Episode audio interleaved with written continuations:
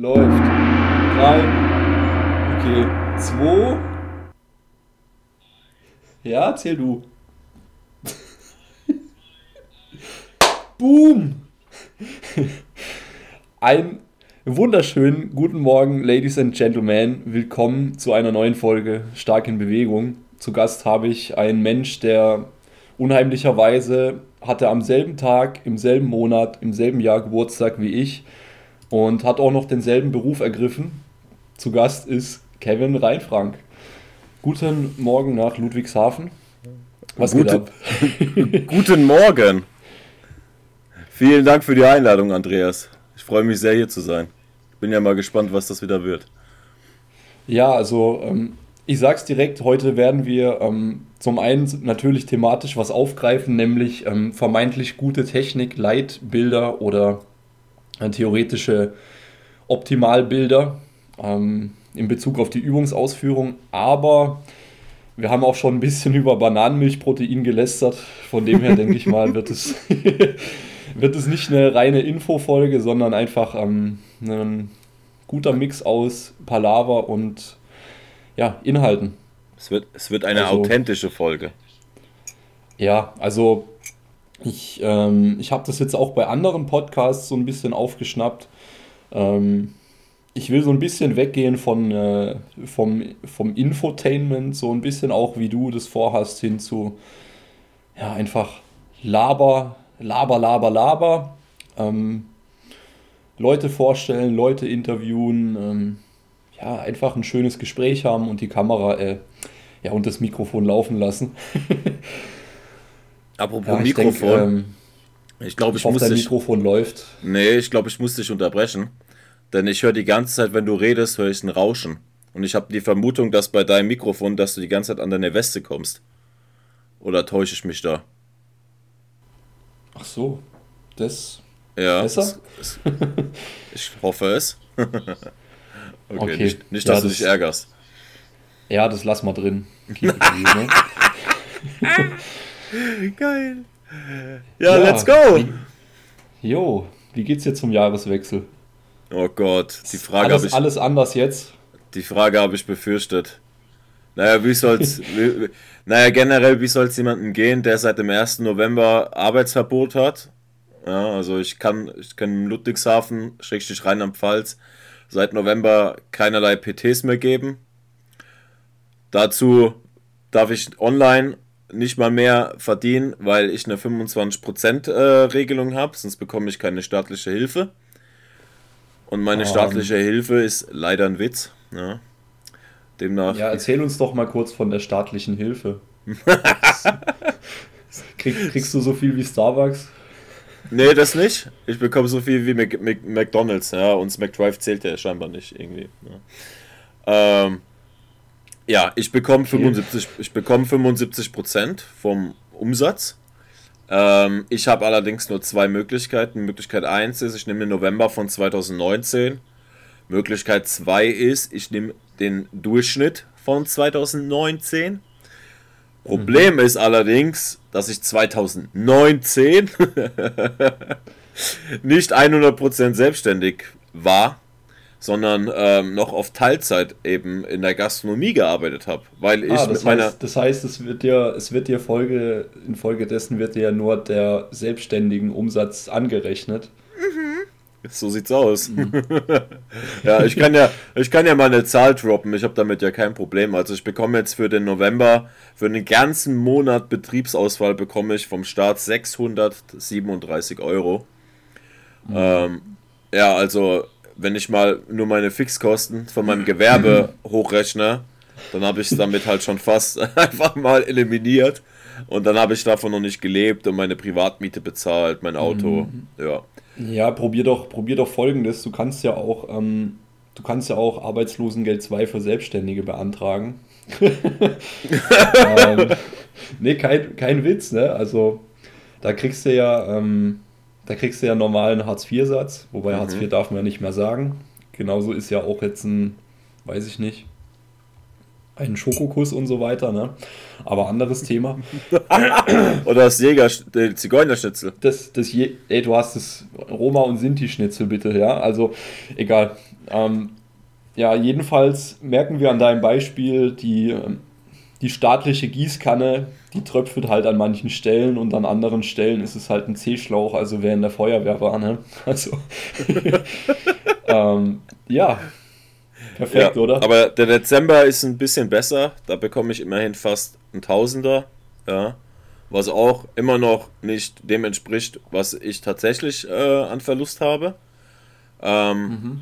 Muss aber sagen, es geht mir hier gar nicht mal um das finanzielle Dasein. Also ich komme über die Runden. Ich habe eine Frau an meiner Seite, die die Mieten vorstreckt. Ähm, ich habe was auf der hohen Kante, was man als Selbstständiger halt einfach braucht. Das Hauptproblem ist einfach, dass ich Angst habe, dass desto länger es geht, ähm, desto höher die Wahrscheinlichkeit wird eben, dass immer mehr Kunden abspringen, Klienten. Ja, ähm, ja ich, ich weiß, was du meinst, ja, weil die, ja, die Kontaktanknüpfpunkte zwischen dir und der Person werden ja weniger. Also richtig. wird auch die Bindung, Bindung einfach so ein bisschen lockerer. Ja. Ähm, und ja. das Ding ist halt, klar, die Leute haben immer, immer gut reden, weißt du, mit äh, Zoom und macht auch ähm, Online-Home-Training. Klar, du bietest das den Leuten an. Ich habe alles gegeben. Ich bin ins Gym gefahren. Ich habe ähm, Übungen aufgenommen. Ja, habe jedem kostenlos äh, einen Trainingsplan für zu Hause geschrieben. Habe ihm dann einen Ordner mitgeschickt, ähm, wo die ganzen Übungsanleitungen drin sind. Ja, also ähm, ich habe gefragt, was hast du zu Hause? Du hast Bänder? Alright. Dann habe ich dem einen Plan geschrieben mit Bodyweight und auch Bändern. Habe jede einzelne Übung aufgenommen, ja, ihm zugeschickt. Das Ding ist, daran liegt es nicht. Das Problem ist nur, dass die meisten einfach dicht machen. Da kannst du noch so ein Motivationsass sein. Ja, da kannst du der krasse Influencer der Welt sein. Wenn jemand sagt, zu Hause trainieren, möchte ich nicht, kann ich nicht, fühle ich nicht, da, es bringt gar nichts. Da kannst du auch sagen, ey, jede einzelne Woche, die du nicht trainierst, ist nicht nur eine Woche der Stagnation, sondern auch eine Woche des Rückgangs. Das heißt, jedes Mal, wenn du eine Woche wieder verstreichen lässt, dann wirst du auch in unserer Zusammenarbeit wiederum nach hinten ge gesetzt. Ja. Aber da kannst du mhm. sagen, was du willst. Ja. Also ich kann, ich habe jetzt vielleicht, also ich habe so gemacht, ich habe meinen Raum untervermietet an äh, ein paar Klienten, bei denen ich weiß, okay, die können ohne mich. Ja, dafür geben die mir Geld. Ja. Ähm, ich habe ein paar Klienten, mit denen ich über Zoom Online-Trainings gebe.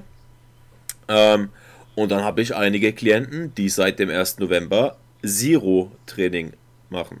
Ja. So. Was soll ich sagen? Ja, und das, das tut mir halt schon weh, weil ich mir halt denke, okay, bin halt auch ein, äh, ein emotionaler Mensch, was sowas angeht. Und wenn ich halt Arbeit, Energie ähm, in jemanden investiere, und ich einfach weiß, okay, ähm, der macht momentan halt nichts mehr, dann ist es halt auch für mich scheiße. Ja, und nicht nur für die Person. Ja.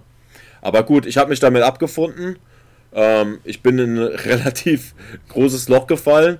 Äh, Mitte November, nee, Ende November war es. Am Anfang bist du so in dieser Zeit, ja, es ist doch nur ein Monat, weißt du, genieße es, mach halt mal Urlaub, genau. mach, mach, mach deine Steuer, mach deinen Haushalt, du hast mal wieder Zeit für andere Dinge. Dann haben wir einen Mock mitgemacht Anfang Dezember. Ähm, ich war teilweise drei Stunden im Training und das war schon geil, so, ne? Aber dann bekommst du halt so die Info, ja, die Zahlen steigen halt wieder, ja. Ähm, der wird noch den ganzen Dezember andauern und wir werden mal von ab bis zum 10. Januar verlängern. Und jetzt ist 10, 10. Januar und es wird halt wieder verlängert. Und ich sag dir so, wie es ist, die Fitnessstudios werden bis 1. März, meine Prognose, zubleiben.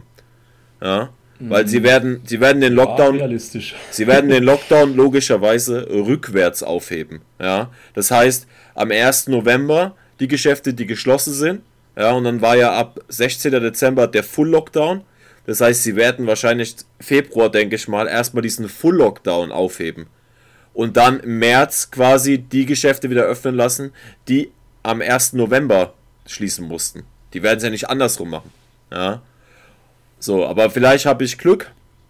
Und ich kann dann, wenn quasi dieser Ist-Zustand wieder hergestellt wurde von November, dass ich vielleicht einen Befreiungsantrag stelle im Gesundheitsamt Ludwigshafen. Ja. Mhm. Dass ich quasi schreibe, okay, das heißt, ich, ähm, das, es gab ein paar, es gab ein paar ähm, Personal Trainer, die ähm, in gewissen Bundesländern, ich müsste mal nachschauen, wo das war, ähm, die konnten gewisse Befreiungsanträge stellen. Die sagen, ey, hör zu, ähm, ich kann hier lüften die ganze Zeit während dem Training, die Leute können Mindestabstand einhalten und in meinem Fall, ich habe zum Beispiel FFP2-Masken hier, ich habe eine ganze Packung hier, die würde ich dann einfach jedem Klient geben, ja, während dem Training, ja, und ähm, ja, hoffen wir halt, dass das dann äh, vielleicht hilft und ich im Februar wieder öffnen darf. Ja, je nachdem, wie die Zahlen sind. Weil März wäre halt heftig. Also jetzt nochmal zwei Monate, es wäre heftig. Ja, weil wer, wer, dann kann ich, da kann ich im März wieder Pizza ausfahren gehen, ganz ehrlich. So. Ah ja, wenn du, wenn du einen Klientenstamm hast von, keine Ahnung, ich müsste mal nachzählen, was es bei mir war, irgendwas zwischen äh, 16, 20 Leuten mit online, ja, und dann kommst du auf einmal her nach dem Lockdown und bist unter 10 oder so, weißt du? Tja, egal. Herrlich, ein Traum. Ja, ja bei, also, wie ist es bei dir, Andi? Du, du ja, bist bei mir jetzt ist noch geiler. Bei mir ist noch geiler, ne? Also. Ja, aber, aber du musstest ja, du durftest ja weiterarbeiten. Du hast ja jetzt erst zu ja, also seit der Full Lockdown. Ja, also quasi erst zum 16. Dezember hin ähm, wurde uns quasi die Grundlage entzogen. Also ich will das jetzt nicht hier im, im Ganzen ausführen, weil das wäre langweilig und kompliziert. Das machst, das machst du morgen. Konnten wir, das jedenfalls konnten wir bis, bis zum 16. relativ uneingeschränkt äh, in Anführungszeichen weitermachen. So, jetzt äh, habe ich ein Personal Training Studio übernommen. Da ist natürlich jetzt eine Ladenmiete zu zahlen, da ist natürlich auch ähm, ja, monatlich was abzugeben für die ja, Unternehmensveräußerung. Pipapo. Jedenfalls habe ich das Glück, ich habe einige Kunden im Ernährungsbereich, die ich ähm, ja über laufende, ich sage jetzt mal Abo-Modelle betreue, also Langzeitcoaching. Dann habe ich ein paar Leute, die ich äh, trainingsmäßig versorge, auch über Online-Coaching. Ähm, dass mindestens mal wenigstens die Ladenmiete und ein paar zerquetschte drin sind, ja, also dass der ja, dass, der, dass das Minus nicht zu groß wird. Mhm. Ähm, mit ein paar Leuten werde ich vielleicht draußen Sport machen, für die, wo es Sinn macht, die sich das auch geben können wollen. Ähm, ein paar Leuten werde ich den Laden untervermieten, ja, so wie du es auch machst. Ähm, ich gebe dir mal einen Tipp beim Laden untervermieten, ne? Mach dir auf jeden ja. Fall, mach dir auf jeden Fall eine Liste. Ja, ja absolut. Also absolut. Da, und, und schreib da wirklich die banalsten Dinge drauf. Ja, wenn du nicht willst, dass das Fenster geöffnet wird, schreib Fenster nicht öffnen. Oh, ohne Scheiß. Ja, weil ja, irgendwann, irgendwann triggern dich die kleinsten Dinge. Wenn du jedes Mal in den Laden gehst und die Gewichtscheiben sind alle falsch rum und du kriegst sie nicht runter, weil die so eine ganz komische Kerbung haben. Und ich denke mir jedes Mal, kann man denn die nicht einfach so drauf machen, wie sie waren? Ja. Ah, wäre schön, gell? Ja, also ich habe ganz allmannmäßig, habe ich gestern noch eine ähm, Nutzungserklärung geschrieben, mhm. wo eben die zehn wichtigsten Punkte festgehalten sind. Und ich habe mir eine Überwachungskamera bestellt auf Amazon, perfekt halt, ähm, damit ich wenigstens nachvollziehen kann. Also die macht einfach ein paar Aufnahmen, wenn sie Bewegung erkennt. Ich stelle die auf Richtung Eingangstür, dass ich einfach nachvollziehen kann. Die Personen, die reinkommen dürfen, die kommen rein und sonst niemand. Und die nutzen das auch nur zu den Zeiten, die vereinbart sind. Okay, verstehe. Ja, ja. ja die 30 Euro für die Webcam, die habe ich schnell wieder drin. ich glaube auch. Geschäftsausgaben. Ja, also, das ist das Allerwichtigste, Geschäftsausgaben. Ja, also es wird, es wird interessant so die ersten ein, zwei, drei Monate, denke ich mal. Aber sobald dann ja, Personal Training auf Hochtouren wieder laufen kann, wird das Ganze richtig geil. Ja, ja. Also jetzt, jetzt ist es halt auch so, wie komme ich jetzt durch und äh, so weiter und so fort. Und danach wird das Ganze florieren und aufblühen. ich glaube auch, großer. Das wird schon. Jo, lass uns, ähm, lass uns mal reinstarten. Unser mhm. heutiges Thema ist ja Übungsausführung, also Technik, Leitbilder, Vorzeigemodelle und ähm, ja, die Übertragbarkeit in die Praxis, beziehungsweise passt denn jedes Übungsmodell oder passen Übungsmodelle allgemein für jeden Menschen? Oder mhm. gibt es da vielleicht Probleme, Einschränkungen? Ähm, ja, also ganz kurz, dass wir so, so eine einheitliche Definition haben, was ich mhm. jetzt meine oder was wir meinen mit Übungsmodellen. Ja, also ich denke mal, jeder hat mal ähm, auf YouTube ein Kniebeuge-Tutorial geguckt, wo dann gesagt wird, hey, ähm, so, das musste machen, das musste machen, das musste machen, Rücken gerade, ähm, was weiß ich nicht. Und äh, dann gibt es auch noch sehr populäre, ähm, ja, wie, wie sagt man, Modelle. Zum Beispiel aus deiner Zeit, du kannst es bestimmt nochmal ähm, dir in den Kopf holen. Mark Ripito war ja irgendwie so was, was war das, 2000, irgendwas um die 2010er war ja Starting Strength schon sehr populär und einflussreich, finde ich jetzt gerade so, was man an Inhalten gefunden hat. Und der Mr. Hip Drive aus Texas oder wo der herkommt, ne, der hat ja mhm. sehr festgefahrene Vorstellungen davon, so muss ein Deadlift aussehen, jeder muss mit engem Stand, also konventionell Kreuz heben Mhm. Ähm, jeder muss einen Low-Bar Squat machen, wo er seine Zehenspitzen, was weiß ich, irgendwie 30, 45 Grad nach außen schiebt. Ja. Und das Ganze voll über die Hüftbeugung machen. Ja. Weil man kann da ja am meisten Gewicht bewegen und das ist dann sowieso das Beste für alle, weil man kann ja das meiste Gewicht bewegen. Mhm. Also so ist zumindest seine Denkweise. Ja, dann, ja, und, und so, und so hat er halt sehr starre Ansichten davon, wie muss ein Overhead Press aussehen, ein Squat, äh, ein Langhantelrudern und so weiter und so fort. Ja. Und ähm, diese vermeintlichen Idealvorstellungen, die, die passen bestimmt für einen gewissen Teil der, der Population. Aber es gibt dann auch Menschen, die Probleme entwickeln, beziehungsweise einfach nicht die anatomischen, also strukturellen Voraussetzungen mitbringen. Ja. Ähm, Kannst du da ein Lied von singen? Oh ja, definitiv. Soll ich ein bisschen ausholen? Ja, klar. ähm, also das prägendste Ereignis war tatsächlich ähm, Mr. Äh, Starrett, ähm, also Kelly Starrett. Der, der geschmeidige Leopard. Ja, genau. ähm, und er hat halt damals ähm, erklärt, sagen wir es mal so, ähm, dass in der Kniebeuge der Q Knees Out nicht wegzudenken ist. Sagen wir es mal so. Ja. Und in der Abbildung hat man halt ihn gesehen, ja, ein übermobiler Mensch. Ich betitel ihn einfach mal als hypermobil, ja, denn er hat seine Knie so weit nach außen geschoben, ja, dass das würde ich niemals hinbekommen, ja. Also er stand, glaube ich, schulterbreit, wenn nicht sogar zwischen schulterbreit, hüftbreit, also relativ eng, ja.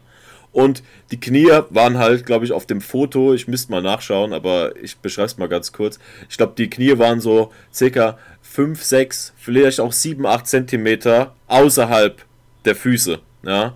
Also nicht mehr in einer Linie, so wie man es kennt, ja, sondern halt brutal weit außen. Ja?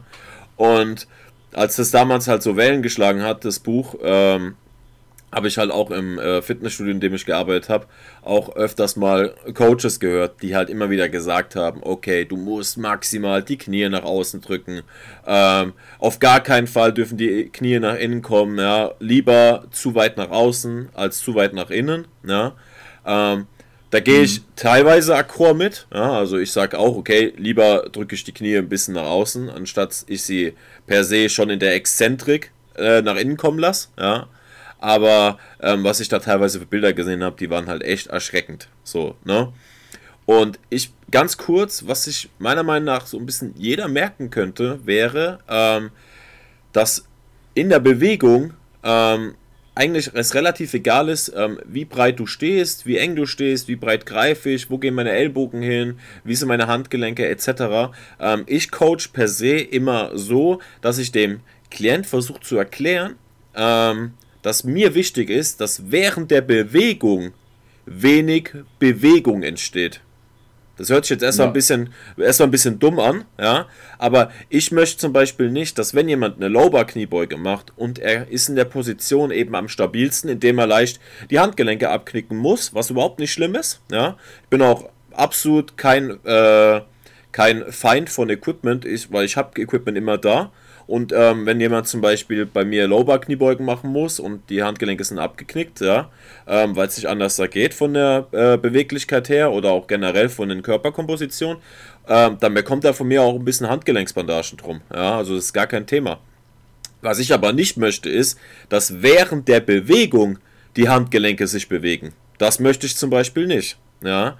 Oder wenn du jemand bist, der im Conventional Deadlift ähm, nur mit einem leicht gerundeten Brustkorb eben heben kann, ja, weil einfach die Hebel es nicht hermachen, dass du komplett wie, wie heißt der, Xiaoling äh, von den Gewichthebern, ja, einfach du so kerzengerade bist, ja, dann ist das auch nicht problematisch. Problematisch wird es halt für mich erst dann, wenn halt, Achtung, ganz wichtig, wenn jedes Mal eine Bewegung eben in der Bewegung ähm, vonstatten geht, ja, Warum ich das sage ist, es ist egal, wenn du jetzt einen Maximalversuch hast oder der Andreas, der sagt jetzt, ich muss jetzt unbedingt die 200 Kilo heben, kostet es, was es wolle und bei den 200 Kilo ähm, bricht dann irgendwann eben der Brustkorb, also im Sinne von die Bewegung bricht und er wird rund, dann ist das nicht schlimm, ja, weil es halt einmal passiert ist, ja. Allerdings solltet ihr darauf achten, dass es nicht in jedem Training, ja, immer RP10 und ich muss alles hochkrüppeln,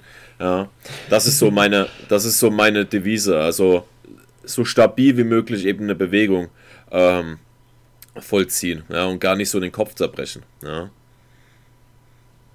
ja, also wir nehmen, wir nehmen schon mal auf jeden Fall mit. Ähm, Standbreite ist individuell, Handgelenksposition ist individuell, Griffbreite und so weiter und so fort. Das sind alles Punkte, die man anpassen darf und auch anpassen sollte, auf die eigenen Möglichkeiten, die man hat, die man mhm. mitbringt. Und das kann sich natürlich auch ähm, im Laufe der Zeit kann sich's ändern, weil man mehr, weil man mehr Kraft in ja, vorher instabilen Gelenkpositionen erzeugen kann, weil man meines, meiner Meinung nach kann man auch ein Stück weit beweglicher werden dadurch. Safe. Dass man es einfach macht und be, belad, äh, belädt, ja, um bei Deutsch, gutem Deutsch zu bleiben. Ähm, und infolgedessen kann sich natürlich Technik immer auch verändern und Technik verändert sich ja auch alleine dadurch, dass du irgendwann auch die, die Last auf der Handel veränderst, dadurch sich andere Schwerpunkte ergeben und so weiter. Also wenn ich, wenn ich eine Kniebeuge mit 50 Kilo mache, dann sieht es anders aus, wie wenn ich eine Kniebeuge mit 140 Kilo mache und so weiter, ja. Und ähm, da verändert sich die Oberkörpervorlage. Ich neige mich mehr nach vorne, wenn es schwerer wird und so weiter und so fort. Was jetzt nicht heißt, dass es falsch ist, weil ich, weil ich nicht aufrecht beuge oder so ein Käse. Ja, also ähm, Individualisierung ist wichtig und ähm, da kann ich auch ein Lied zu singen, was passiert, wenn man eben nicht individualisiert, sondern einfach, ähm, ohne es zu prüfen, diese Muster übernimmt, also diese vermeintlichen Idealbilder. Und das ist genau dieser Low Bar Squat nach Rippeto. Also das war wirklich toll. Ich habe die, hab die Übung ungefähr drei Wochen so ausgeführt, äh, wie im Starting Strength.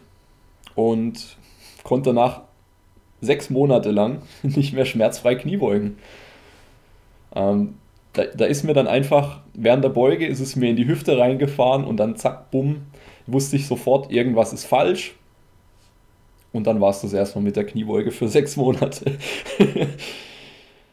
ja, und warum? Wahrscheinlich, äh, weil, ja, weil, mein, weil die Beschaffenheit von meinem Hüftgelenk es nicht hergibt, bei so starker Abduktion und Außenrotation ähm, ja, einfach stabil zu sein. Und äh, infolgedessen habe ich da irgendeine Struktur geärgert und die Struktur ärgert mich dann zurück. Und äh, dann habe ich den Salat, dann kann ich sechs Monate nicht Knie beugen. Und äh, hätte ich vorher vielleicht ein bisschen die Idealbildausführung an meine Voraussetzungen angepasst, hätte ich mir den Ärger vielleicht erspart, wenn ich zwei Zentimeter enger gestanden hätte oder so, ne? Und ähm, ich denke mal, so wie es mir mit der Hip Drive äh, Low Kniebeuge ging, geht es da draußen auch ganz vielen Trainierenden, die einfach ähm, ungefiltert, sage ich jetzt mal, ja, diese, diese gute Technik in Anführungszeichen von wem auch immer übernehmen, blind kopieren und nicht auf sich selber anpassen und das Ganze hinterfragen. Ja, langer Monolog. Hast du auch schon so Erfahrungen gemacht an dir selber, dass du dich mit vermeintlich guter Technik ähm, verletzt hast oder so? Mhm. Ähm, ich habe mir hier, während du gesprochen hast, auch schon mal drei Stichpunkte aufgeschrieben, die ich noch erwähnen muss. Ähm, ganz kurz noch zu deiner Rippeto-Thematik. Ähm, man generell ist es auch ganz wichtig, dass man immer vor Augen hält, dass wenn man sich jetzt irgendwie, ich sag mal, verletzt, ganz grob ausgedrückt, oder man eine Irritation hat, ähm, man hat Wehwehchen aufgrund von einer gewissen Technik, dann muss das per se nicht an der neuen Technik liegen, weil ganz viele machen den großen Fehler. Ja, ich sehe das zum Beispiel ähm, auch beim, beim Deadlift sehr oft, ähm, wenn die Leute zum Beispiel auf Sumo umsteigen ja, und sich damit einfach den goldenen Kral erhoffen. So dieses, okay, ich bin jetzt bei 200 Kilo im Conventional, aber irgendwie ähm, passt es nicht zu meinen, zu meinen Proportionen, ja, oder ich möchte einfach ähm, mal Sumo ausprobieren. Und man sagt ja immer, Sumo ist Cheating. Und die Leute denken dann automatisch, dass sie mit Sumo-Kreuzheben stärker sind. Und dann passiert folgender Effekt, die Leute wechseln zu Sumo und gönnen sich einfach gar keine Anpassungszeit. Ja, das heißt, es wird direkt mit Intensitätstechniken gearbeitet in Form von ähm, RP7, RP8, RP9 von mir aus, keine Ahnung, ja. Und dann passiert folgendes: Snap City entsteht, die Leute haben irgendein Problem im Adduktor, ja, oder noch schlimmer, der ähm, Glut Medius, ja, vom Stabilisieren her, macht einfach dicht, das nennt man dann auch Hexenschuss, ja, weil du einfach eine gewisse Last bewegst, die eine gewisse Muskulatur ja, einfach nicht in der Lage ist zu stabilisieren oder zu bewegen. Ja, und dann wird eben neuronal entsendet, okay, mach die Schotten dicht, damit der bloß keine weitere Wiederholung macht und dann entsteht der sogenannte Hexenschuss. Und das habe ich gerade bei dem Fallbeispiel Conventional Sumo sehr oft miterlebt, dass die Leute auf Sumo wechseln, tun sich weh, ja, können gar kein Gewicht bewegen, ja, und dann heißt es, ähm, oh, Sumo habe ich mal probiert, das ist gar nichts für mich. Ich habe dafür, nee, ich bin dafür nicht gebaut, pipapo, tralala. Bullshit. Also meiner Meinung nach Bullshit. Du kannst Breitknie beugen, du kannst Engknie beugen, du kannst einen Conventional Deadlift machen, du kannst einen Sumo Deadlift machen. Die Frage ist, in welcher Technik bist du von deinen Hebeln her am stärksten? Das findest du nicht raus, indem du ein, zwei Mal diese Übung machst. Das findest du raus, indem du über eine lange Zeit diese Übung machst. Und vielleicht, wir wissen es nicht, ist die Rippeto-Technik deine perfekte Technik. Ja? Aber sie hat dich halt abgefuckt. Deswegen bist du jetzt auch negativ geprägt, was das Thema angeht. Ja? Ähm, von dem her, bevor ihr urteilt, ist auf jeden Fall wichtig, gewöhnt euch erstmal daran. Ich habe jetzt auch mein, äh, meine Technik im Kreuzheben abgeändert, bin noch einen Ticken breiter gestanden bin gar nicht mal auf dieses Idealbeispiel. Man sagt ja immer, die Knie sollten in der Startposition über den, ähm, über den ähm, Füßen sein, ja, also über dem Knöchel. Ja. Ähm, bei mir macht es jetzt ein relatives V, ja, aber bei, bei, der, bei den ersten zwei Einheiten, ich habe mich maximal weak gefühlt, also schwach, ja. Und klar hat sich mein Ego innerlich gedacht, so, oh, Kev, Alter, willst du die Zeit verschwenden? Geh doch wieder auf deine Technik, wo du dich stark fühlst, ne? Und ich dachte mir so, nein, Alter, du machst ein Selbstcoaching mit dir, ja, dann versuch aber auch wirklich mal Coach zu sein und nicht ego-getriebener Athlet, ja. Und seitdem bin ich einfach zweimal die Woche an dieser Technik am Feilen. Und jetzt habe ich Doppelpost am Wochenende gehoben und die sind äh, die Wiederholungen sind geflogen. Klar, das war nicht viel Gewicht, ne? Aber ich hätte gefühlt noch 20 machen können. Ne? Und so merke ich halt einfach, okay, der Körper braucht halt einfach diese Adaptionszeit. Es geht nicht anders. Das größte Problem ist, wenn du halt für immer an deiner Technik festhältst. Wenn wir uns erinnern an meine Kniebeuge, ich habe immer äh, sehr stark dazu geneigt, nicht nur breit zu stehen, sondern auch noch sehr stark in die Außenrotation zu gehen. Wenn ich das, wenn ich meine jetzige Technik vergleiche mit der damaligen, dann ist die Standbreite ungefähr immer noch gleich. Allerdings habe ich mich ein bisschen von der Außenrotation zurückgezogen und stehe nicht mehr ganz so ähm, nach außen rotiert. Ihr braucht einfach ähm, gewisse Hypertrophiephasen, wo ihr sagt, okay, ich probiere mich ein bisschen aus, ja, aber da müsst ihr halt einfach aufpassen. Ihr könnt dann nicht einfach hergehen und ballern. Das geht halt nicht. Ähm, und weil du eben gesagt hast, mit den, mit den Fallbeispielen. Ähm, bei mir ist zum Beispiel so wegen den Hebeln, weil du gesagt hast, ähm, nicht jeder kann gleich ähm, eine mega aufrechte Highbar-Kniebeuge machen, etc. Ne? Bei mir ist zum Beispiel so, wenn ich ähm, Lowbar-Kniebeugen mache, ich ähm, fange erst mit der Lowbar-Kniebeuge an, ab 100 Kilo. Ja? Das heißt, mit ähm, 40, 60, 80 Kilo wärme ich mich auch noch auf, allerdings Highbar. Ja? Weil ich mit Highbar eben eine relativ gute Tiefe dann erreiche, mit wenig Gewicht, ne? wegen dem ganz normalen Hebelprinzip. Ja? Ähm, und mit Lowbar würde ich zum Beispiel mit 40, 60 Kilo, das wären nur Hofknickse. Also das wären so richtige Quarter Squats. Klar könnte ich mich damit auch warm machen, aber ich will ja auch schon eine gewisse Dehnung im Adduktor haben, ne? so dass ich einfach mit den Wiederholungen auch ein bisschen ähm, geschmeidiger werde. Und demnach gehe ich her und mache meine Warm-Up-Sets Hyper und ab 100 Kilo mache ich dann eben ähm, Lowbar-Kniebeugen. Ja? Weil dann passt das Verhältnis von Hebeln und Gewicht auf der Stange.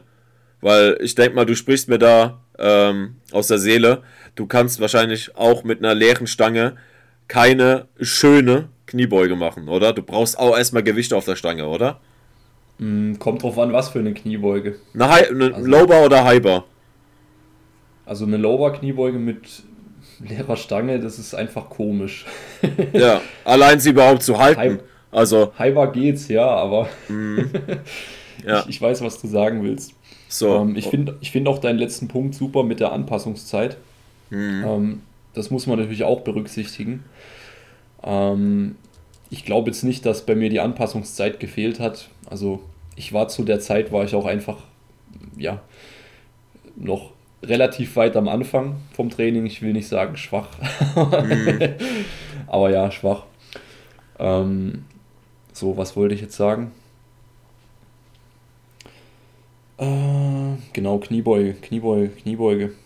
Ähm, ja, also ähm, guter Punkt auch, dich, dich vorher mit einer größeren Range of Motion aufzuwärmen, als du dann in der eigentlichen Wettkampfübung nutzt. Ja, also du hast ja in einem High Bar Squat hast du wahrscheinlich einen spitzeren Kniewinkel, hast mehr Knievorschub als in der Low Bar Kniebeuge, würde ich jetzt einfach mal vermuten. Ja, bei, bei mir nicht. Ja. Bei dir nicht? Aber ich, okay. bin, nee, ich bin auch ein sehr extremes Beispiel, was das angeht, weil ich kriege die Knie einfach fast keinen Meter vor. Ähm, und das ist, also, weißt du, ob du noch was sagen möchtest, aber das ist auch ein sehr krasser Punkt, dem ich nochmal ähm, Aufmerksamkeit geben möchte. Ähm, darf ich? Ja, klar, hau ähm, In meiner Zeit im Fitnessstudio, ähm, da wurde ja viel, also da haben viele Crossfitter gearbeitet, ähm, auch äh, ich sag mal, nicht Gewichtheber, sondern Menschen, die gerne Gewichtheben machen würden. Oder auch ein paar Schulungen gemacht haben und dann auf einmal ähm, sich als Gewichtheber-Coach äh, betitelt haben. Aber darum soll es jetzt nicht gehen. Ähm, und dann hieß es halt auch immer, wenn man meine, wenn, wenn man meine damalige Kniebeugetechnik analysiert hat, ähm, Kevin, dir fehlt es ganz krass an Sprunggelenksbeweglichkeit. Ja, ist richtig, fehlt es immer noch. Allerdings, was ich dann gemacht habe, ich habe sehr viel Mobility gemacht für meine Sprunggelenke, was bei mir gar nichts gebracht hat, also wirklich gar nichts. Ja. Ähm, war auch das falsche Beweglichkeitstraining, also ganz am Rande. Ähm, wenn ihr irgendwo beweglicher werden wollt, dann müsst ihr A, die Bewegung machen. Ja, also ihr wollt beweglicher in der Kniebeuge werden, macht Kniebeugen. Und wenn ihr eine gewisse Muskulatur beweglicher bekommen möchtet, dann solltet ihr die ähm, auf jeden Fall mit Gewicht beladen. Ja, das heißt, eine Wade zu stretchen, indem ihr ein bisschen die Wade dehnt, ja, da hier ein bisschen Knie vorschieben und Wade dehnen, wird nicht wirklich viel bringen, sondern macht halt Calf Races, also Wadenheben, ja, und betont sehr stark die Dehnung. Ja. Macht ihr 4-5 Sekunden einen Stretch, ja, und fangt ihr erstmal locker an und dann eben ähm, werdet ihr merken, okay, ihr werdet beweglicher. Ja? Ähm, bestes Beispiel rumänisches Kreuzheben. Egal. Mhm. Und was, was hat der Kevin gemacht? Ja, Gewichtheberschuhe gekauft mit dem absolut größten Keil Hat aber noch nicht gereicht, damit der Kevin schön aufrecht Kniebeugen kann, sondern ich bin noch zum Schuster gegangen und habe mir nochmal so einen Minikal geben lassen und habe den noch in die Gewichtheberschuhe mit reingelegt. Holy. Also ein Keil, Keil im Keil. ah, holy Macaroli, sage ich dir. So. Dann habe ich damit endlich mal parallel gebrochen in meiner Kniebeuge. Wow. Glückwunsch. Und ich habe mir komplett das rechte Knie, zumindest gefühlt, abgefuckt. Ja. Also nach meinem ersten Powerlifting-Wettkampf war ich erstmal ein Dreivierteljahr weg vom Fenster, konnte keine Kniebeugen machen, weil ich die Todesknieschmerzen hatte. Ja, ja du hast so. wahrscheinlich halt dein Kniegelenk zu schnell, zu stark belastet in einer Position, die es nicht gewohnt war. So sieht's aus. Und dann die Quittung bekommen. Da sind wir wieder beim Thema Gewöhnungszeit. Allerdings äh, heißt es nicht, dass ihr euch Gewichtheberschuhe kaufen sollt und nochmal einen Keil reinmachen. Das ist nicht äh, zielführend, Leute. doch, doch, doch.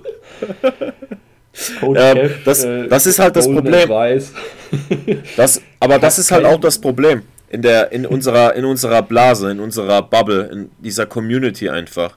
Dieses mit dem Finger auf Leute zeigen, wenn sie nicht ass to the grass Kniebeugen machen. Das ist absolut fatal. Wenn einer bei mir, wenn bei mir ein Coachy, äh, ein Coachy, ein Coaching ähm, Knie beugt, dann achte ich nicht auf die Tiefe. Ich achte auf, der, auf die Stabilität und ob da noch mehr Bewegung drin wäre. Weil das Allerwichtigste mhm. ist, wenn ihr Knie beugt, müsst ihr euch die Frage stellen, was willst du mit der Kniebeuge erreichen? Willst du einen Muskel stimulieren, damit er eben hypertrophiert? Willst du in deiner Sportart besser werden? Ja, also du bist zum Beispiel Fußballer und du nutzt die Kniebeuge, um besser im Fußball zu werden. Oder willst du Gewichtheber werden oder Crossfitter oder Powerlifter? Ja, ihr müsst euch immer die Frage stellen, was will ich erreichen? Willst du mit der, also mit der Kniebeuge Muskeln aufbauen und denkst dir, oh geil, damit werde ich meinen Quad ins nächste, äh, äh, aufs nächste Level bringen. Und ihr habt, wie der Andreas schon gesagt hat, ähm, überwiegend Hip Drive in der, in der Bewegung, ja, dann wird euch die Kniebeuge nicht wirklich zu 100% als Ziel bringen, ja? sondern ihr könntet eine Sissy Squat Variante machen, ihr könntet vorermüdend den Beinstrecker benutzen und könntet danach Frontkniebeugen machen, whatever, euch sind keine Grenzen gesetzt, ja, aber ihr müsst euch im Klaren sein, was will ich erreichen mit der Kniebeuge, ja, das ist ganz wichtig. Und vor allem Dingen mhm. müsst ihr halt auch in der Bewegung abschätzen können. Und dafür empfiehlt es sich, euch einen Coach zu suchen. Welche Muskulatur ist zum Beispiel in der Bewegung zu schwach? Ja, oder wo habt ihr noch ein paar neuronale Anpassungen? Ja, dass eure Bewegung ein bisschen besser wird. Ja, ja absolut wichtiger Punkt, ähm, den du gerade angesprochen hast. Also was, was will ich denn überhaupt mit Übung XYZ erreichen, ist eine sehr, sehr geile Frage. Und äh, ja, ich glaube, viele, viele Menschen bedienen sich halt einfach der gängigen Meinung, sage ich jetzt mal. Also wenn wir uns mal so die äh, Kraftsport, Fitness, Bodybuilding-Blase angucken, in der wir uns ja bewegen. Ja, also der, der Gymgeher, der Muskeln aufbauen will, ein bisschen stärker werden, dies, das, jenes. Das Ganze ist ja schon von zwei Sachen sehr stark geprägt. Also das ist zum einen natürlich der Bodybuilding-Ansatz. Also ich, ich isoliere einen Muskel möglichst stark, um ihn auszuprägen. Und dann haben wir die, die, äh, ja, die Powerlifting-Maxime, ich will in Übung XYZ, möchte ich möglichst viel Gewicht bewegen. Ähm, was wir jetzt, was wir jetzt da noch nicht haben, ist ja, ähm, ich möchte zum Beispiel, ich möchte über eine möglichst große Range of Motion einfach Kontrolle ausüben können auf einen Muskel oder auf, auf ein Gelenk, ja. Das ist jetzt hier noch gar nicht dabei. Wobei das, diese, diese Sichtweise würde ja indirekt auch, ähm, vorausgesetzt man kann stabil und progressiv trainieren, auch guten Muskelaufbau kann man damit auch erreichen. Aber das ist jetzt eine Sichtweise, die, glaube ich, äh, fast kein Mensch da draußen einnehmen würde. Hm. Also sich erstmal die Frage zu stellen im ersten Schritt, ähm, wie kann ich den Muskel über eine maximale Range of Motion wirklich kräftigen.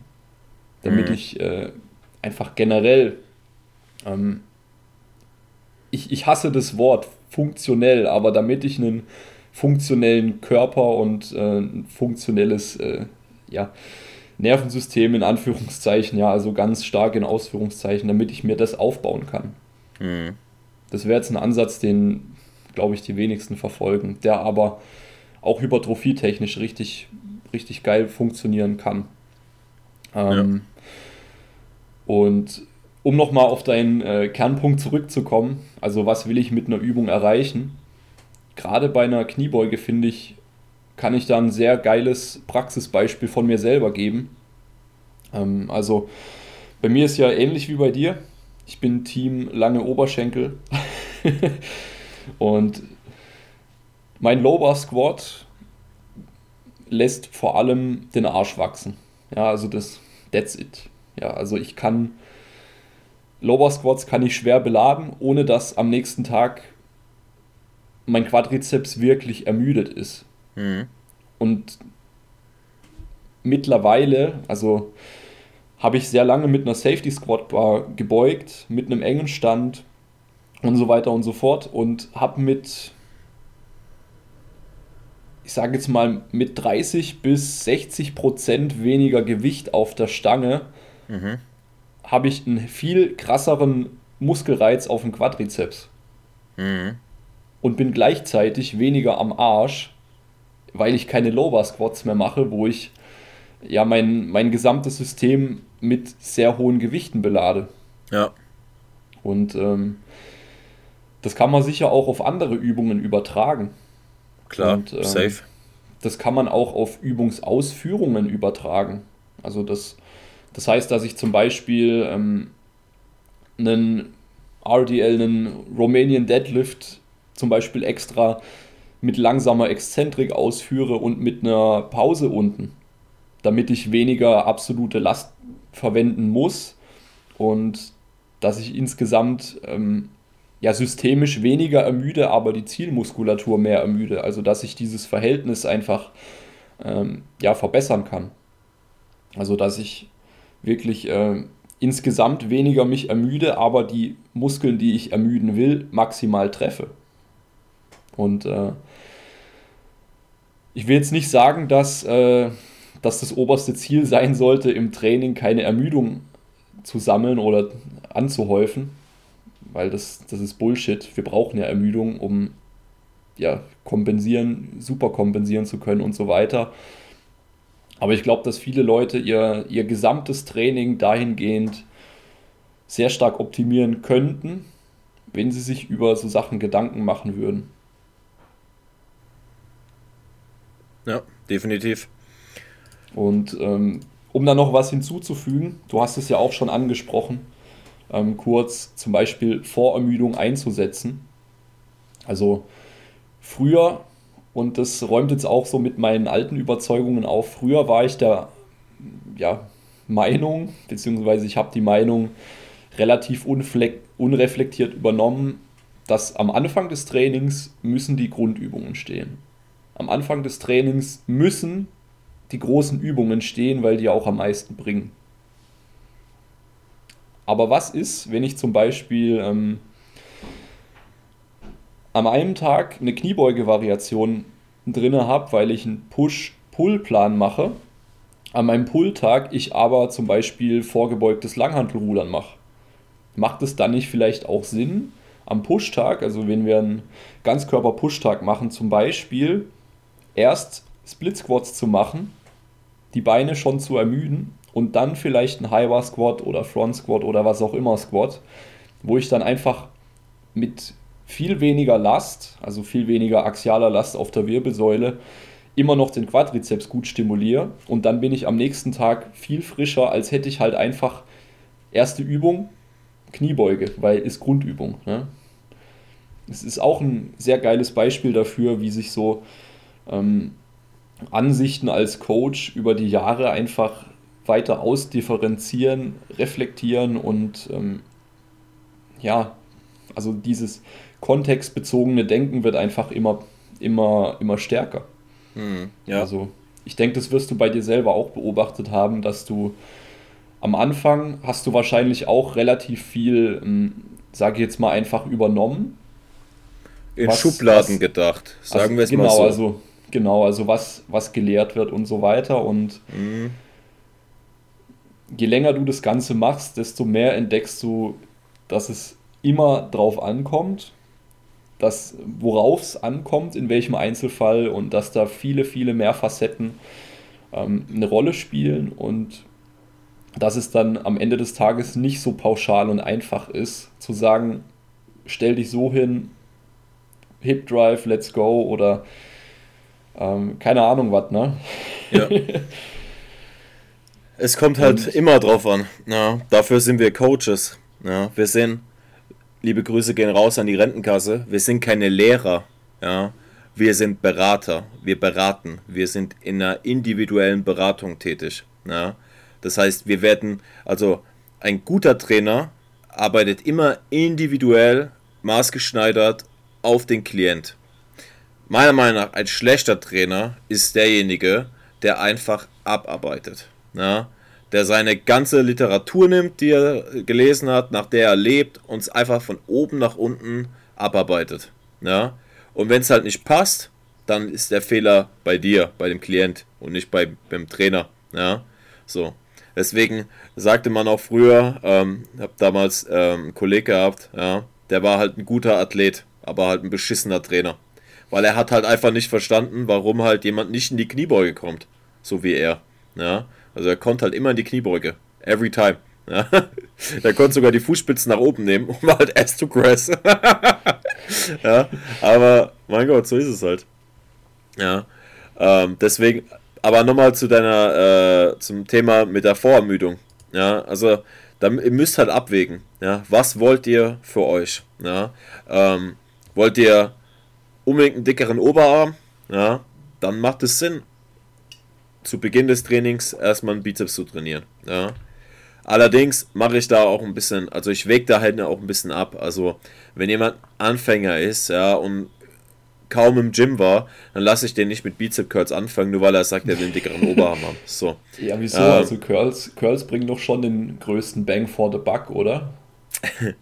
ich lasse, also bei, bei vielen Klienten arbeite ich trotzdem immer noch so, dass die schweren, also beziehungsweise die anstrengenden Übungen zu Beginn sind, ja, weil einfach die technische Effizienz so nicht gegeben ist. Ja. Weil wenn ich jetzt jemanden Bizep Curl machen lasse und danach will er einen Klimmzug machen, wird schwierig. So, ja.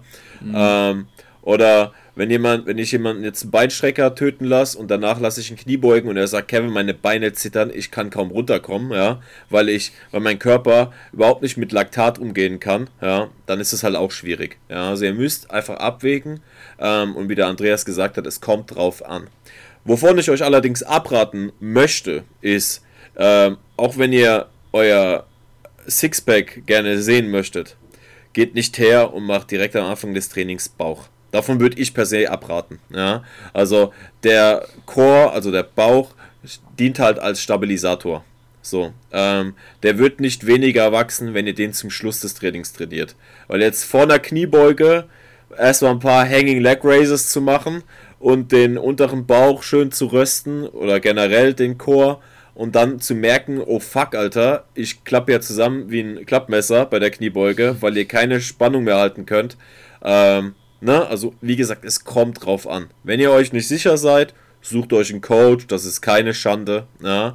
Ähm, generell, auch wenn ihr mal als Personal Trainer arbeiten möchtet oder als Online-Coach, macht es immer wieder Sinn, euch selbst einen Coach zu suchen oder irgendwelche Podcasts aufzunehmen mit anderen Coaches um einfach andere Ansichten ähm, reinzuholen, weil das ist wichtig, weil Stillstand ist inakzeptabel in unserer Branche. Ja? Ihr müsst mit der Zeit gehen. Das heißt nicht, dass ihr jetzt Detox-Tees anbieten sollt, das nicht, das ist Bullshit. ja, nee, aber Bananen, aber, Bananenmilchprotein. ja, äh, aber, aber wenn ich nochmal, wenn ich nochmal irgend so einen vollgestopften Bodybuilder höre, der labert oder auch Powerlifter, ja, ich, ich kenne da so ein paar Powerlifter in der Szene. Ja, ist schön, dass ihr fast so viel drückt wie ich beug. Das ist schön. Wir sprechen uns aber in 30 Jahren nochmal. Weil dann werde ich den Sport immer noch machen. Und ich hoffe es nicht, dass es für die Person so endet, aber ihr werdet mit ganz anderen Dingen zu kämpfen haben. Ja. Und ja, ihr macht euch drüber lustig, dass es RPEs gibt und Raps in Reserve und dass es ja alles Bullshit ist. Das ist schön. Behaltet es für euch, trainiert ihr danach, aber bitte haltet die Fresse, ja. Weil wenn ich sehe, dass irgendwelche vollgestopften Typen Netties coachen und die komplett gegen die Wand fahren, ey, da, da raste ich aus. Ohne Witz, ja. Da, da drehe ich durch. Ah, YouTube, manchmal also. Also ich, ich weiß ja nicht, was du geschaut hast, aber es, es ich hat mich zu jeden viel. Fall emotional gepackt irgendwie. Ja, schon immer. Ich bin ja ein sehr emotionaler Mensch. Und der Lockdown lässt mir halt zu, äh, zu, solche Sachen zu gucken. Ja, also bist, bist du im Aufregen-Modus zu Hause. Immer. Bin immer im Aufregemodus. Deswegen werde ich auch fünf Jahre weniger Lebenszeit haben. Ja. Ich reg Ja, mich auch immer über diesen Nachbarn auf, der hier in der fünf, in der verkehrsberuhigten Zone mit seinem scheiß AMG, Alter, jedes Mal durchpaced. Irgendwann zieh ich ihn raus. Ey, Irgendwann. kurz, kurz, kurze Randnotiz, also ich sage ja zu so Leuten, die mit ihrem AMG flexen, sage ich nicht AMG Mercedes, sondern AMK Mercedes. Boah, Andi, Ähm. Andi, Grauzone, Grauzone. Ja, wir haben es ja nicht ausgesprochen. Ja, ja. Automaschinenkrach heißt es, AMK. Davon, davon distanziere ich mich. Ja, also das könnt ihr beim Andi lassen. Okay, äh, ja, aber jetzt lass uns mal ein bisschen äh, praktischer beim, beim, beim Kniebeugen und dergleichen bleiben. Oh, schade. ich habe hier gerade Instagram auf dem PC offen und wenn Nee, ich schon nee, wieder jetzt- hier. Nein, Fokus, ja. Also wir, wir haben jetzt hier noch ein paar geile Content-Bits äh, zu beißen. Nee, also wirklich. Was ich. Und, und das ist jetzt vielleicht so ein bisschen kontra, was in deinem Kopf rumschwirrt, deswegen werden die nächsten paar Minuten vielleicht interessant. Oh Gott. Bist du Ja, sicher? pass auf. Ich zerstör dich. Nee, also es geht um die Kniebeuge und es geht um den äh, heiligen Q, schiebt die Knie nach außen. Pass auf. Ähm, ich habe meine Kniebeuge, also mein High Bar Squat und mein Safety Bar Squat, ähm, habe ich dahingehend mal angepasst, dass ich wesentlich enger stehe, Mhm. dass ich, ähm, bevor ich die Bewegung einleite, dafür sorge, dass ich mein, mein Becken eher nach hinten kipp, als, ähm, also als meine Wirbelsäule generell gesehen komplett zu überstrecken, ja, wie ich es in der Vergangenheit gemacht habe. Und ich habe damit so Mhm, geile was? Erfahrungen gemacht. Was? Du, du, du kippst aktiv das Becken nach hinten. Ja, also ich kipp's jetzt nicht komplett nach hinten, aber ich sorge, bevor ich in den Squat gehe, sorge ich dafür, dass, dass meine Wirbelsäule tendenziell eher sehr neutral ist, als ähm, stark überstreckt, ja. Aber das widerspricht sich doch. Also wenn du das Becken nach hinten kippst, dann überstreckst du ja die LWS. Oder redest du vom Hip-Shift? Nee, nee, ich, ich rede ich red tatsächlich vom, von, äh, ja, vom, wie sagt man es denn auf Englisch? Posterior Pelvic Tilt. Mir fällt gerade das deutsche Wort nicht ein. Und in dem Moment ähm, sorgst du ja dafür, dass du die LWS eben weniger gestreckt hast. Jedenfalls, ähm, ich führe einfach mal weiter den Punkt aus. Mhm. Ähm, jedenfalls kombiniere ich das Ganze mit einem für meine Verhältnisse sehr engen Stand und ich lasse meine Knie relativ frei machen, was sie wollen unten im Squat. Also ich, ich arbeite nicht mit einer aktiven, starken Außenrotation, sondern eher tendenziell ähm, kommen die Knie leicht nach innen und dadurch kann ich die Knie einfach wesentlich weiter nach vorne schieben. Also ich arbeite nicht über Mittelfuß, sondern ich Andi! arbeite leicht. Ja. Mein Handy-Akku ist leer. Oh Gott. Jetzt, jetzt rennt er gerade sein, äh, sein Handy-Ladegerät holen. Ich hoffe, er ist noch dran. Hm. Perfekt. Ja, das sind gute Voraussetzungen. Ich rede jetzt einfach mal weiter. Jedenfalls, ähm, jedenfalls habe ich für mich gemerkt, durch diesen engen Stand, durch die, ähm, durch den Beckenkipp nach hinten, also eine bewusst sehr neutrale Wirbelsäule. Und ja, Knie nach innen ist es mir möglich, einfach mit maximaler Range of Motion das Knie zu beugen und zu strecken. Und ich brauche sehr wenig Gewicht, um maximalen Muskelkater im Quad zu erzeugen. Also es ist der Wahnsinn. Und so, jetzt hoffe ich, dass er wiederkommt. Hi.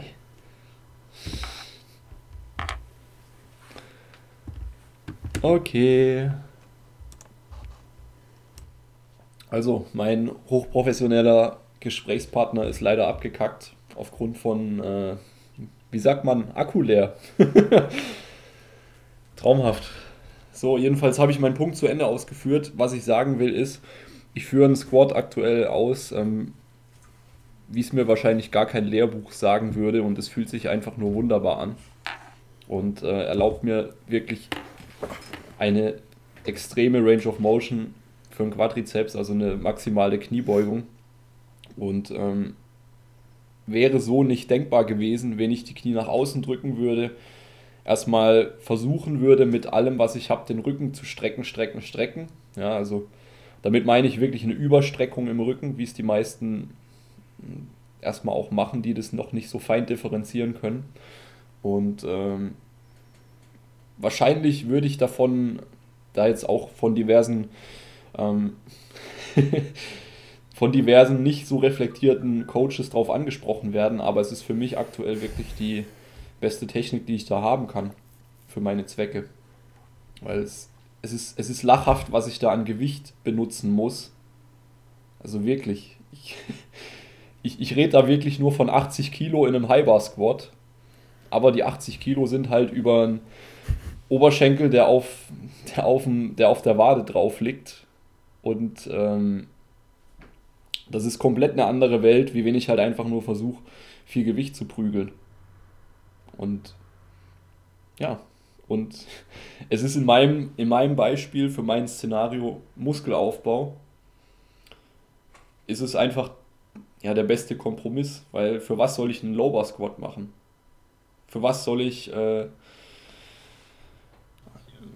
ja, weniger Range of Motion für die Zielmuskeln haben? Für was soll ich viel Gewicht bewegen? Das ist jetzt einfach nicht der Fokus und ähm, es funktioniert, das will ich sagen. Also nur weil was vermeintlich erstmal komisch aussieht oder nicht der gängigen Meinung entspricht, heißt es nicht, dass es nicht zielführend ist für Person XY. Und das haben wir auch bei allen möglichen anderen äh, Aspekten. Bestes Beispiel, ein Kollege aus dem Verein bei mir, der atmet erst dann ein, wenn sich die Stange beim Bankdrücken schon auf dem Abwärtsweg befindet. Mhm der kommt nicht drauf klar, erst zu atmen und dann äh, die Hantel zu senken. Das funktioniert für ihn nicht. Drückt, äh, was weiß ich, 110 für, ja, für fast schon High Raps. Würde ich sagen, ist in Ordnung. ja, gut, aber da muss man, also, weiß ja nicht. Also, erstmal zu dem, was du gesagt hast, ähm, weil du ja gemeint hast, du willst mir damit auf den Zahn führen, aber es ist ja genau das, was ich ja auch predige. Ja ähm, also es ist völlig akzeptabel für mich, was, wie du vorgehst. Nur okay. mit, der, mit dem Becken, mit dem Becken war ein bisschen Missverständnis, äh, weil das hat sich für mich angehört, als du aktiv wirklich das Becken kippst. Und Becken kippen heißt für mich halt immer keine Spannung, kein Valsalva-Manöver in der Kniebeuge. Mhm. Ja, weil Becken kippen ist für mich eine Überstreckung in der LWS. Und das wollen wir meiner Meinung was, nach nicht. Was ich, was ich mache, ist ja eben genau die Beckenrotation in die Gegenrichtung von dem, was du meinst. Also das. Das heißt, du brace quasi noch mehr in den Chor. Und tenden, tenden, also die Tendenz in der LBS ist bei dir eher rund zu werden. Mm, nicht rund, und nicht neutral. neutral. Ja, ja, ja, schon klar. Aber es kommt, ja. der ist ja immer eine Q-Frage. Ja, also aber passt, passt. Das hat sich nur für mich am Anfang ein bisschen falsch angehört. Aber nee, ist doch in Ordnung. Genau, also so ähm, ähnlich ähm, wie wenn ich zum Beispiel beim Liegestütz erstmal mein Becken aktiv nach hinten kippe, Gesäß und Bauch anspanne. Ähm, mhm. Genau so starte ich jetzt äh, die Kniebeugen. Voll, ist ja, funktioniert also, richtig geil. Von dem, was ich jetzt höre, in Ordnung. Ich müsste es halt sehen. Ja, von dem her ähm, kann ich sagen, ja, ja sollte guck, passen. Guckst du später meine Stories an. so machen wir das. Ähm, und zu dem Kumpel von dir. Das ist auch immer eine ähm, individuelle Geschichte, beziehungsweise da muss man auch immer ein bisschen abwägen. Nur weil er der Meinung ist, dass es für ihn besser ist und du per se das assoziierst mit einer starken Leistung, ist halt auch immer in Frage zu setzen, was ist denn wirklich eine starke Leistung? Verstehst du, was ich meine? Ja. ja? Und klar, 110 auf High Reps ist stabil, ja, aber 150 auf High Reps sind auch stabil. So. ähm, also erstmal per se hat, hat die Leistung nichts damit auszusagen, wie optimal eben ähm, die Technik ist. Ja? Genauso wiederum kannst du es auch anders ähm, gelten, wenn du sagst, oh Gott, wenn die Knie nach innen kippen, ist der Tod für alle. Und dann siehst du halt einfach Weltelite-Athletinnen im Powerlifting, die ja. über 200 Kilo beugen im testeten Bereich und die Knie äh, werden bewusst nach innen gekippt, um sie dann wieder nach außen zu drücken in der Aufwärtsbewegung. Ja, wie, ja. heißt die noch gleich? Amanda irgendwas? Ja, ich bin, ich bin eh, Amerika. ich hab Beef mit der. Ja, ich bin im Clinch mit der. Also ich schieße ich schieß auch ständig gegen die, ja, ähm, weil die immer noch ein paar Kilo mehr total hat als ich. und das macht mich so fertig. Aber Amanda, Amanda, wenn du das hörst, ich bin bald bei dir, geil. Gut. Ähm, und bei deinem, bei deinem Kumpel, ähm, ja, bei High Raps wirst du bei mir auch sehen, dass es eher in einem Bodybuilding-Style verläuft. Ja? Also wenn ich den 10er Touch and Go auf der Bank habe, ja, dann wirst du, dann mache ich die in der Regel auch nicht ähm, vorbildlich, ja, wie ich sie jetzt auf dem Wettkampf zum Beispiel mache. Ja. Aber auf dem Wettkampf möchte ich, für mich, dass wenn ich, bevor ich runtergehe, ja, dass ich an nichts anderes mehr denken muss, geschweige denn, dass sich hier auch nichts mehr tut. Das heißt, ich baue mich auf, hole tief Luft und mit der Luft schiebe ich quasi ja, meinen mein, mein kompletten Oberbauch Richtung Stange ja, und versuche die Stange auch reinzuziehen. Ja. Und mhm. wenn ich dann rausschiebe, letzte Stück, versuche ich dann auszuatmen. Ja? ja Aber auch das ist individuell. Es gibt, es gibt auch Leute, die, die atmen gar nicht. Also die, wirklich, das ist so. Und erst wenn die im Lockout sind, atmen die aus. Ja. Aber das ist individuell, ja. Aber da sage ich auch immer wieder, ich habe den Fehler selbst gemacht. Immer wieder, ähm, es gibt zwei verschiedene Richtungen, Andreas. Es gibt einmal die, ich arbeite immer Bilderbuch, ja. Aber es gibt noch das andere Extrem. Bei dem anderen Extrem habe ich, war ich selbst noch vor einem Dreivierteljahr, ja, ähm, auch mit der Außenrotation in meiner Kniebeuge, ja. Es hat funktioniert für mich, ja, darüber will ich nicht diskutieren. Auch das mit dem, mit dem Keil auf doppelter Basis hat auch eine gewisse Zeit funktioniert. Aber die Frage, die sich jeder selbst stellen muss, ist, ähm, wie weit seid ihr entfernt von eurem Optimum? Und ihr braucht und ihr müsst immer mal wieder Phasen in eurem Training einbauen, lange Phasen, vier bis acht Wochen, also mal wirklich zwei Blöcke auch nehmen, um auch mal ein bisschen was anderes zu machen. Ja, ich habe zum Beispiel in meiner letzten äh, Wettkampfvorbereitung habe ich die Langhantel noch einen Ticken tiefer gelegt. Ich habe in der Lowbar die Langhantel immer direkt oberhalb meiner hinteren Schulter gehabt. Und in der letzten Vorbereitung hatte ich sie direkt auf der hinteren Schulter. Also nicht oben drauf, sondern direkt drauf. Dadurch musste ich mit dem Oberkörper ein bisschen weiter vor. Ja. Aber ich konnte viel mehr Rumpfspannung generieren, weil ja natürlich ähm, das Gewicht zentraler lag. Ja. Und Achtung an alle Leute, ja, hier, ähm, ich habe damit Tiefe erreicht. Ja, die Leute kamen zu mir auf den Wettkampf, haben gemeint, Alter Kevin, die waren ja richtig tief. Also für mich tief, ne? Und ich so, ich hab's gemerkt. Ja. Wenn du so einen Einteiler anhast, auf einmal versinkst du so unten im Loch. Ja? Und ähm, klar, weißt du, es war halt genau das andere Extrem. Die meisten sagen immer, oh, wenn du tiefer beugen willst, dann beug halber. Das ist aber genauso falsch. Ja, ja es ist genauso weil, falsch, weil es eben nicht die individuellen äh, Längenverhältnisse, Beweglichkeit, Gelenkstrukturen und so weiter mit einbezieht. Ja. Also, mhm. ja, es, deswegen, deswegen gönnt euch. Gönnt euch. Gönnt euch. Gönnt euch High Bar Squats so high wie es geht, gönnt euch Low Bar Squats so low wie es geht.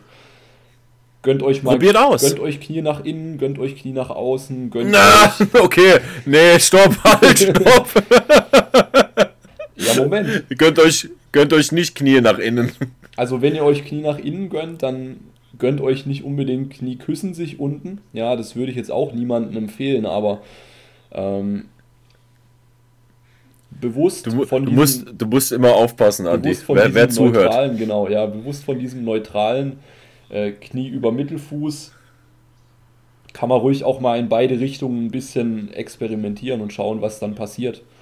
Und ich glaube auch, wenn man das Ganze eben nicht zu schnell, zu stark belädt, dem Körper auch Anpassungszeit gibt, dann äh, ja. Können eben diese das ist ganz wichtig. dann können eben diese Abweichungen langfristig vielleicht auch ähm, ja, die Kniebeuge fürs Leben werden oder ja? das Bankdrücken ja. fürs Leben oder was auch immer. Ne? ja. Guck mal, ich habe einen, ähm, einen Klient gehabt, also ich habe ihn immer noch, aber jetzt, ne, Lockdown. Ähm, der hat auf Instagram immer Nachrichten bekommen, ähm, wie schlimm seine, seine Bankdrücktechnik wäre. Ja. Und weil er hat ähm, so breit gegriffen, dass der Ellenbogen, also siehst du das? Der Ellenbogen ja. befand sich am untersten Punkt nicht unter der Langhantel. Also man, man sagt ja bilderbuchmäßig immer, dass Ellbogen im Verhältnis zum Handgelenk sind. Ne? Ja, also am untersten Punkt genau. gerade. Wegen der maximalen Kraftübertragung. Bullshit. ja, ähm, das ist halt so dieses typische Gelaber ja, für Anfänger. Ja. Aber das ist nicht praxisgetreu. Ja. Es kommt immer drauf an, wie weit folgen die Ellenbogen nach, äh, nach innen, also zum Körper. Ähm, wie viel Latt-Stabilisation äh, habt ihr? Wie viel Brücke habt ihr? Ja? Wie, wie stark ist eure Retraktion in den Schulterblättern, etc., etc., ja. Und er war halt auf sein Gewicht, also er wog halt 62 Kilo, ja, und hat halt schon pausiert 80 für 5 gedrückt. Ja. So, nach über, nach einem Jahr Training. So, so, und das Ding ist halt einfach, die Technik war halt auf ihn angepasst, ja. Aber wir machen, wir haben das nicht immer so gemacht, ja, sondern er hat gesagt, er will ins Powerlifting. Dann habe ich gemeint, okay, wollen wir mal kurz gucken, was so geht die nächsten Monate, damit wir so einen Richtwert haben. Ja, und dann habe ich ihm das volle Paket gegeben. Ich habe ihn Lowbar beugen lassen, ich habe ihn aber auch einmal die Woche Highbar beugen lassen, habe mir angeschaut, wo ist er tendenziell momentan am stärksten und habe das so ein bisschen technisch dann immer angepasst. Ja. Und schon kommen die ersten unwissenden No-Names auf Instagram und kommentieren irgendwelche Stories, weil sie keine Ahnung haben. Ja, ja? Das ist geil. Ja. Und aber selber schwach wie Sau, ja. Und nein, ja, ihr müsst nicht stark, ihr müsst, ihr, ihr müsst nicht stark sein, um Ahnung zu haben. Aber das Ding ist doch immer wieder, ich gehe doch auch nicht hin und zeige auf irgendwelche Powerlifter, die mit, mit, mit einem guten, runden Rücken ähm, an die 400 heben. Ja, weil das Grüße gehen raus hey, an jeden dieser. Hey Amanda, deine Kniebeuge ist scheiße, weil die Knie kommen nach innen. Alter, die ist stärker als 99% der Männer auf der, auf der Welt, ey. Ja? Sogar, sogar stärker als die deutschen Powerlifter. Ja, ich, hab zwar, ich hoffe ja immer noch, ich hoffe ja immer noch, dass sie stofft. Ich hoffe das ja wirklich sehr. Ja, du weißt ja, dass getestet nicht drug-free bedeutet. Ja, ja, klar, aber es, ist, es macht schon viel mit meinem Ego, wenn die mehr hebt als ich, Alter. die, die, die drückt ja auch 130, ne? Ja. Da bin ich ja froh, dass ich auf dem letzten Mock mit 140 gedrückt ja, habe, aber ich bin halt auch schwerer mit, als sie. Mit ihrem Hohlkreuz ist es ganz sicher schädlich und ungesund. Ja, ja. No, Bullshit, also, Leute, Bullshit. Ich, ich ne? würde sagen, wir machen dann mal die Episode dicht. Ich denke, es ist. Was? Ich dachte, wir, ich, ich dachte, wir gehen noch auf Instagram. Nein, das. das Ey, Leute, Leute, machen. er hat. was? Er hat machen. mich geködert. Er hat nee, mich damit also geködert wir, wir machen jetzt hier den Sack zu. Mein Podcast bleibt seriös, frei von Hasstiraden und ähm, aufregen kannst du dich dann morgen auf deinem eigenen Podcast. Ähm, gute Überleitung Geil. auch. Ja, also der Dude hat ja auch einen Podcast gestartet oder oder ist es so? Die, ja, die erste Folge ist aufgenommen, aber die ist ah, noch nicht hochgeladen. Die erste Folge ist aufgenommen, das ist geil, ja. Wie heißt das Ding und wo findet man dich? Noch nirgends. Okay. Sag doch, ich habe noch nichts hochgeladen. Wie soll es heißen und wo wird man dich finden? ja, auf Spotify wird man mich finden, aber ihr, ihr findet mich ja auf Kevin-Reinfrank auf Instagram. Ja, ja, und Moment. da werdet ihr es da werdet ihr es ja mitbekommen. Ähm, für die Leute, die jetzt denken, dass, dass man das Kevin schreibt, nee. buchstabier bitte mal den Vornamen, sonst, ähm, sonst führen die nichts. K-E-V-E-N. Also wie das englische Wort Heaven, ja, wird es gesprochen nur mit K. Ja, und, und geschrieben wird es wie Kevin. ja, ja, und geschrieben wird es wie Kevin, nur ohne I mit E. e also hinten. Kevin. genau, sag doch gleich Kevin mit E hinten. Ja, und nicht mit W, ne? Also es gab schon Leute, die haben meinen Namen mit W geschrieben, ne? Kevin. Warum nicht? Unterstrich rein Frank, oder? Jawohl. Also wie, wie man rein in den Frank geht. So sieht's aus, ja. Sehr cool. Also in diesem Sinne, ähm, bringt eure Knie nach innen. bringt eure Knie nach außen, Stange hoch, tief, runter, greift eng, breit und so weiter. Gönnt dem Ganzen Anpassungszeit und werdet einfach stärker, werdet muskulöser und ähm, hört nicht auf, richtig und richtig und falsch Bilder auf Instagram. Ähm. und, und bucht uns beide. Bucht, bucht uns, uns beide, beide, als Coach. Genau. Ähm, also wenn ihr richtig krass werden wollt, dann mich. Und wenn ihr halt ein bisschen trainieren wollt, dann Andi. Ja. Nein. Ich, ich, weiß nicht, ob Geil. ich morgen komme auf deinen Podcast. Tschüss. Ja, in diesem Sinne, bleibt stark in Bewegung und bleibt entspannt im Lockdown. Peace out und check it out at stark in Bewegung oder andreas.broske auf Instagram. Da findet ihr alles und nicht den Kevin buchen. Ähm, das war's. Peace and out. Ciao, ciao.